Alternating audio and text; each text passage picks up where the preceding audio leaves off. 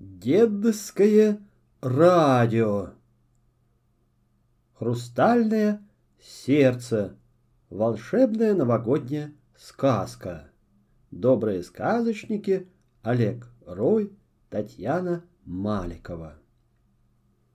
Эта волшебная история произошла в сказочном мире в самый чудесный день, в канун Рождества, когда добродушные жители – маленького уютного городка были охвачены приятными хлопотами и ожиданием праздника.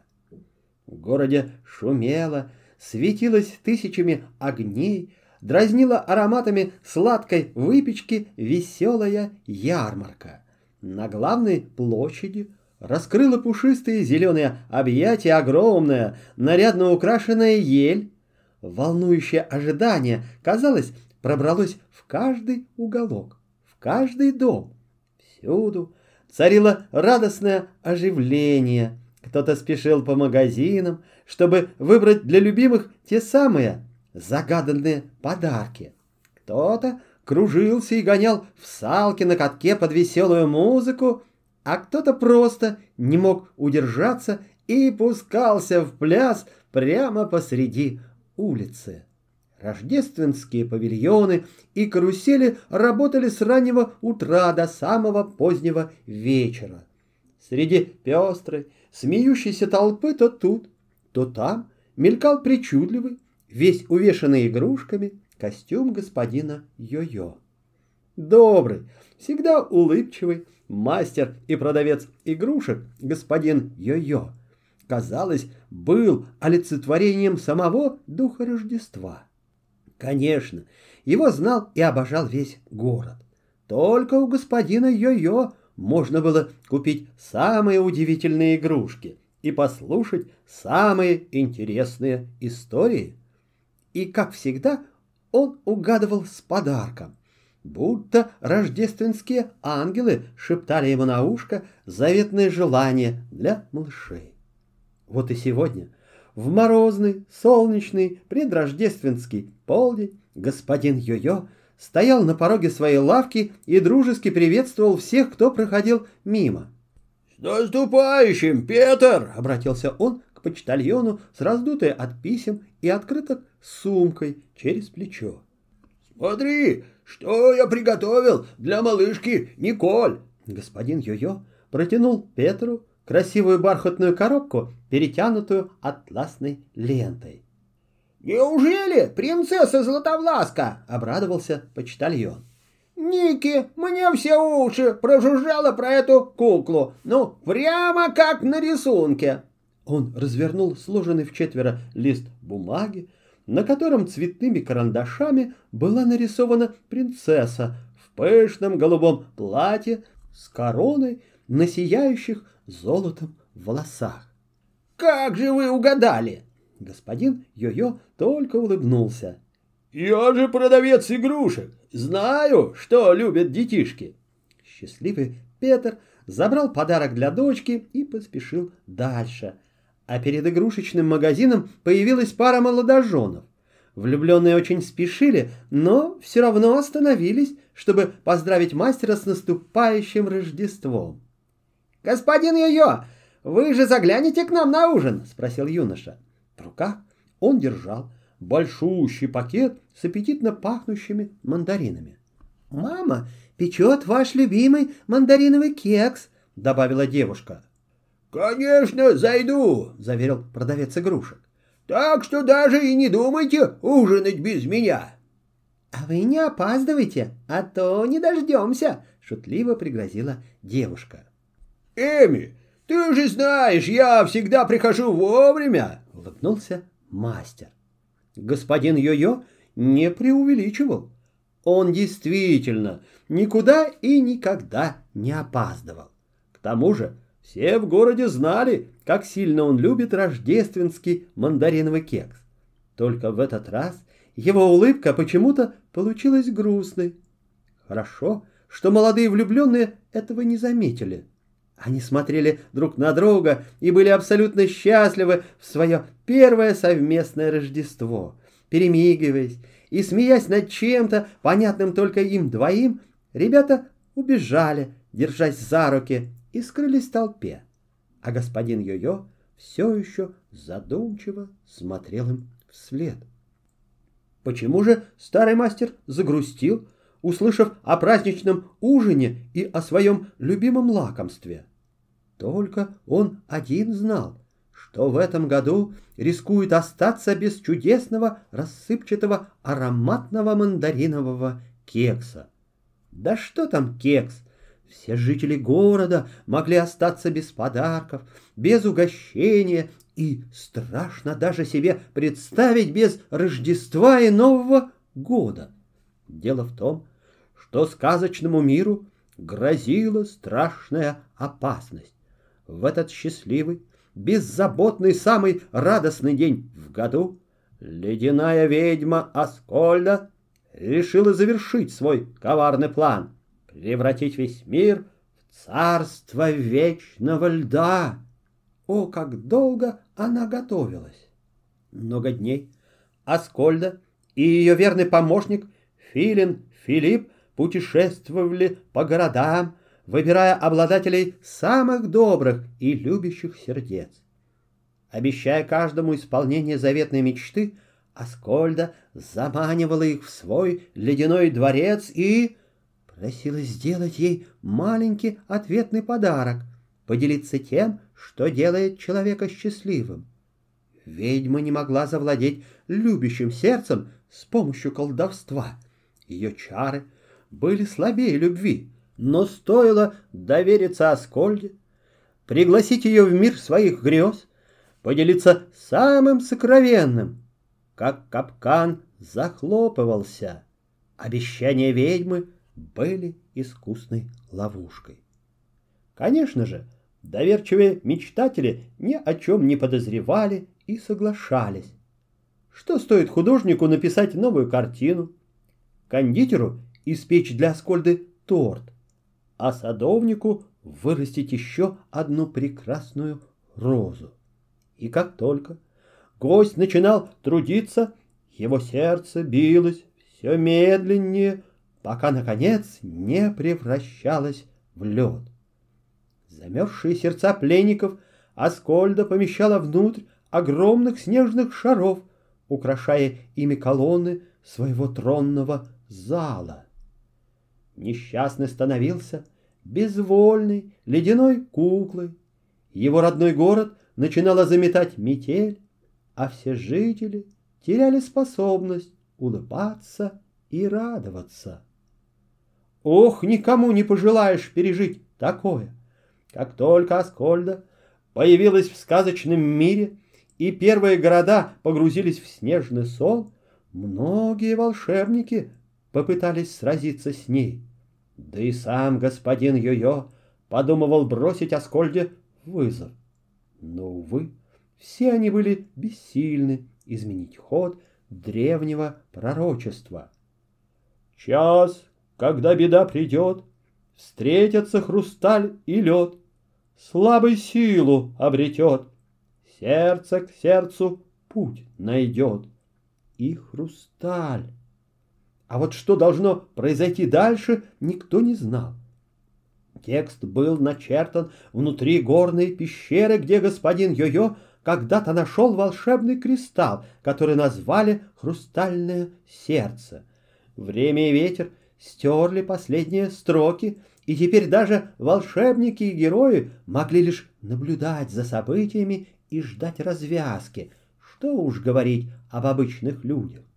Беда в том, что в страшной ледяной коллекции Аскольды остался всего один пустой снежный шар, всего один город, и одно любящее сердце осталось заполучить ведьме до обретения безграничного могущества и власти. По роковой случайности или, кто знает, благодаря защите добрых сил этим последним, и был родной город господина Йо-Йо. Ни о чем не подозревая, его славные жители собирались встречать Рождество, веселились, готовили друг другу подарки и угощения и даже не догадывались, что спасти их может только настоящее чудо. Именно об этом с тревогой и грустью думал господин Йо-Йо, когда увидел в гудящей ярмарочной толпе свою соседку, милую девушку по имени Анхен. Красавица Анхен всегда находила повод для доброго слова и приветливой улыбки. Но сегодня она почему-то была задумчива и, на удивление, серьезна. Девушка торопилась и, казалось, была чем-то обеспокоена. «Милая Анхен!» — окликнул ее господин Йо-Йо. «Куда ты так спешишь?» «Ищу подарок для Мартина», — ответила девушка. «Вы же знаете, какой он у меня выдумщик. Вот и думаю, чем бы его удивить?» «Может, я смогу тебе помочь?» — спросил продавец игрушек. Но Анхин только рассмеялась. «Вы? Сомневаюсь. Мы уже слишком взрослые для ваших подарков». Господин Йо-Йо вздохнул и покачал головой. «Не обижай меня, Анхен!» — сказал он. «У меня есть подарки для всех, кто верит в сказки. А уж тем более для того, кто их пишет. И возраст тут совсем ни при чем. Вот, посмотри!» Старый мастер снял с елочной ветви большой прозрачный кулон. В ярких солнечных лучах хрусталь играл и переливался всеми цветами радуги. «Хрустальное сердце!» — восхитилась Анхен. «Какое красивое!» «Это особенный кулон!» — пояснил господин Йо-Йо. «В любящих руках он может стать волшебным. В старину считали, что хрусталь способен защитить своего хозяина от злых чар и даже вывести из опасных мест. И кто знает, куда заведет сказочника сюжет его сказки, и кто встретится ему в мире грез. Твой Мартин не просто талантлив, у него настоящий дар. Думаю, он даже немного волшебник. Я уверен, что этот кулон ему не раз пригодится. Анхин порывисто обняла мастера и поцеловала в щеку. «Спасибо!» — воскликнула она. «Это именно то, что я искала. И как вы всегда угадываете!» В ответ господин Йо-Йо только улыбнулся и помахал на прощание девушке рукой. В то время, как счастливая Анхен, пританцовывая, спешила домой, предвкушая, как обрадуется Мартин ее подарку, а господин ее о чем-то беседовал с гостями своей сказочной лавки игрушек, за ними пристально наблюдали. Это была Аскольда. Ведьма стояла перед огромным ледяным зеркалом, в котором отражался беззаботный город, все его карусели, праздничные украшения и нарядные фонари. В ее сверкающем тронном зале бесшумно кружилась ледяная свита, и сам зал был полностью изо льда. Ледяными были его стены, своды и множество колонн, каждую из которых венчал хрустальный снежный шар с сердцем внутри. Лишь одна из колонн пустовала. На ней дремал помощник ведьмы, филин Филипп. Этот Филипп полагал себя очень важным. Еще бы, ведь Аскольда поручала ему самое ответственное задание, и он грезил, что однажды она сделает его первым министром своего ледяного царства. Аскольда, таинственно улыбаясь, прохаживалась мимо колонн. «Девяносто девять городов сказочного мира!» девяносто девять ледяных сердец!» — довольно промурлыкала она. «Ты помнишь, Филипп, это Счастьебург. Там мы встретили того смешного художника. Как его звали? А, впрочем, неважно. Какой прекрасный портрет он оставил себе на память. А это Добровиль». Ведьма остановилась у другого снежного шара. Садовник, мечтавший вырастить куст синих роз. Теперь эти розы мои любимые, они идеальны, как и я. Аскольда рассмеялась. Вот она, галерея моего триумфа. Наивные мечтатели, решившие поделиться со мной капелькой своего счастья в обмен на исполнение заветной мечты. Ха-ха-ха!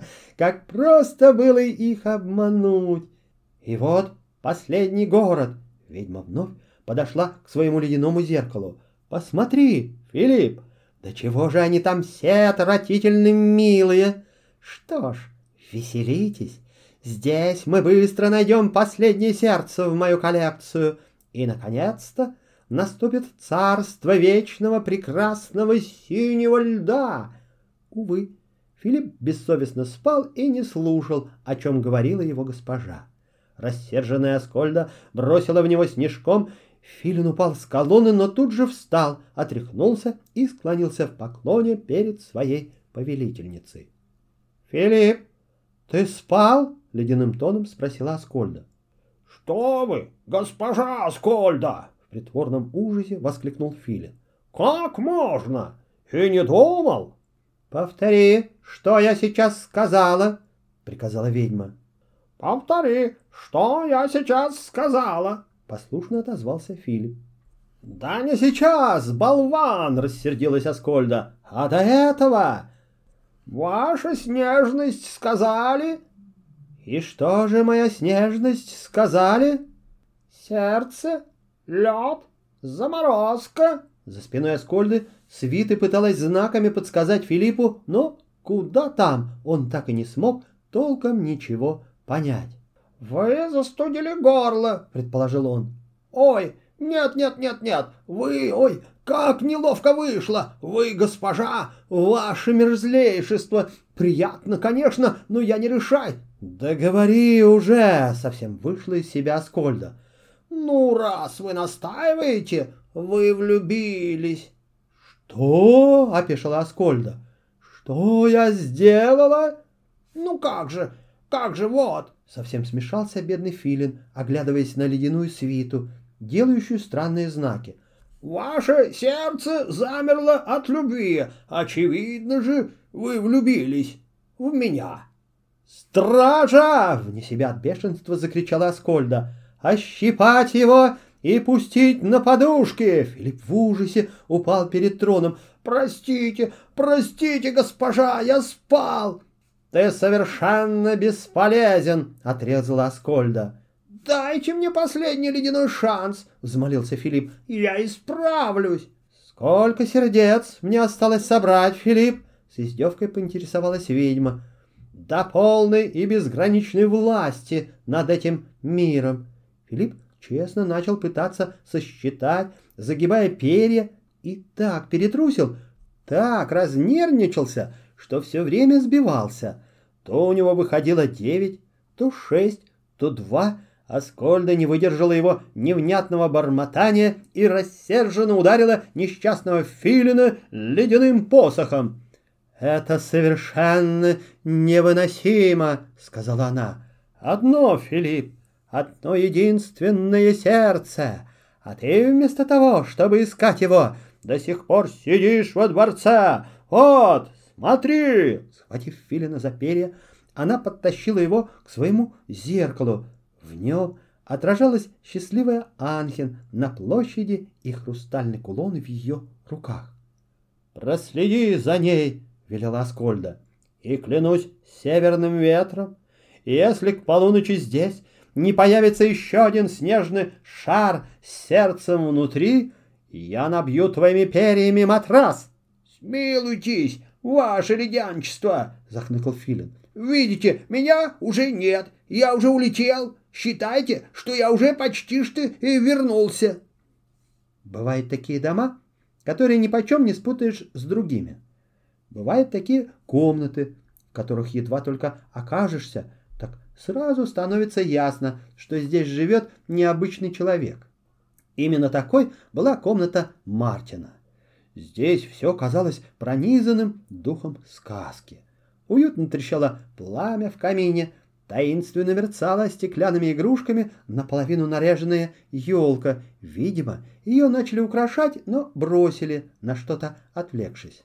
Большой письменный стол у окна был полностью завален листами бумаги, чистыми и исписанными, а между ними ютились кофейные чашки, пустые тарелки, затейливые чернильницы и еще множество других неожиданных вещей. Самый типичный творческий беспорядок, что неудивительно, ведь Мартин был настоящим сказочником. И беспорядка он обычно не замечал. Напротив, именно в такой обстановке ему лучше всего работалось. Покусывая кончик карандаша, Мартин задумчиво ходил по комнате и разговаривал сам с собой. Он придумывал новую сказку. «Тыщ, тыщ, тыщ, тыщ!» — размахивал рукой Мартин. Зазубренные сабли пиратам кромсали ворота крепости. Фью! Летели, взрывались пушечные ядра, но город не сдавался. Смелый генерал Мартин. Наверное, это как-то нескромно, пробормотал он. Как бы его назвать? Ну, пусть будет Ульрих. Смелый? Нет, лучше бесстрашный. Мартин подсел к столу, что-то быстро записал на листочке, потом резко зачеркнул, бормоча себе под нос. Вытащил из-под бумаги чашку с остывшим кофе и встал бродить по комнате уже с ней в руках. Бесстрашный генерал Улик стоял прямо на крепостной стене, готовый в любую секунду отдать приказ распахнуть ворота и выпустить на захватчиков огнедышащего оленя. В этот самый миг прямо из рабочего стола возник северный олень. Вернее, возникли только его ветвистые рога, а сам олень застрял в столе и никак не мог выбраться целиком, горестно причитая. «Мартин!» — послышался его жалобный голос. От неожиданности Мартин пролил на себя кофе и даже чашку уронил. «Какого еще оленя? Дракона! Арчевальд!» — воскликнул сказочник. «Как ты меня напугал!» «Мартин, помоги же ты мне уже, наконец!» Сердито нахмурившись, Мартин вытащил Арчибальда. «Ну да, за рога, за что же еще прикажете его тянуть?» «Самому догадаться трудно было», — набросился на него с претензиями олень. «Все время приходится тебя звать, кричать». «Спасибо тебе, Мартин», — саркастично проговорил сказочник, «что ты придумал меня и снова в бесконечно сотый раз помог мне появиться. Что ты, Арчи, я только рад». «Нет-нет, ты мне совсем не мешаешь. Я тут же ничем не занят. Подумаешь, пишу сказку. Какая же это работа? Вот именно, что никакая, уверенно заявил Арчибальд. И все ты неправильно пишешь. Опять у тебя там какие-то драконы. Когда же уже будет олень? Отстань, отмахнулся Мартин. Сколько раз я просил тебя исчезнуть и не вмешиваться. Ну как это не вмешиваться? Неподдельно удивился Арчибальд. Ну сказка же про меня да с чего ты взял, что про тебя? Ты просто один из героев и вообще не главный.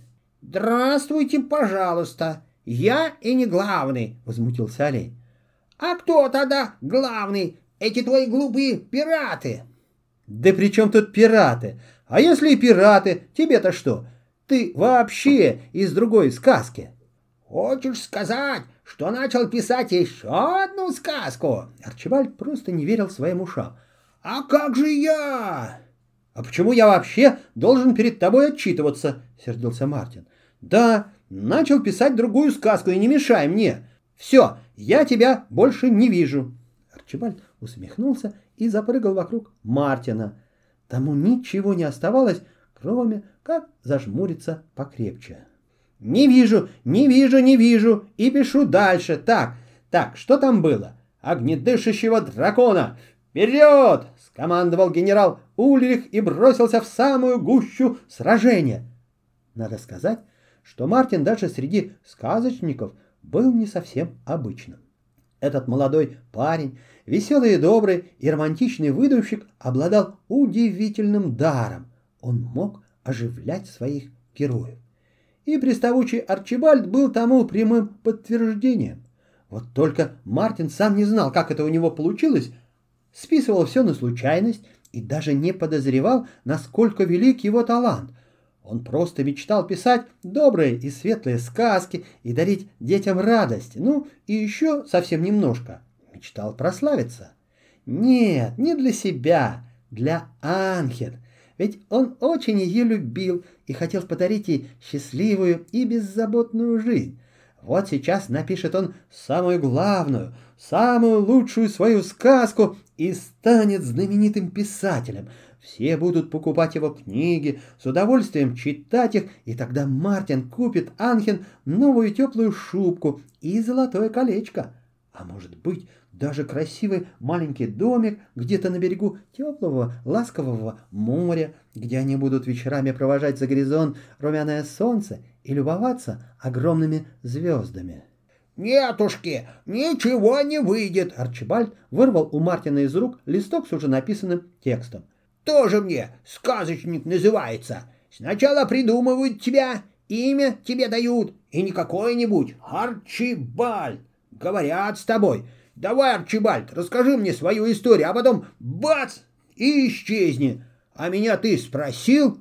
Мне, может быть, вообще не нравится, что я олень». «Не нравится?» – удивился Мартин. «Да, не нравится», – заявил Арчибальд. «Сделай меня свирепым снежным барсом, или свирепым снежным тигром, или...» «Будешь мне надоедать?» – пригрозил Мартин. «Сделаю тебя свирепым снежным хомячком, или вообще какой-нибудь снежной букашкой, чтоб тебя не было не видно и не слышно!» Арчибальд надулся от возмущения, но ответить не успел. Ему помешала Анхен. Она вбежала в комнату со словами «Мартин, я дома!» «Все, Арчи, исчезни! Какое счастье, что кроме меня тебя никто не видит!» Сказочник велел оленю убираться и поспешил навстречу любимой. «Анхен, наконец-то! Как ты вовремя!» «Вовремя?» — улыбнулась Анхен. «Ты закончил сказку. Почитай». «Эй, ничего он не закончил!» — замотал рогами олень. «Не закончил», — признался Мартин и обнял Анхен. «Просто очень соскучился». «О, началось!» — со стоном закатил глаза Арчибальд. Продолжение следует.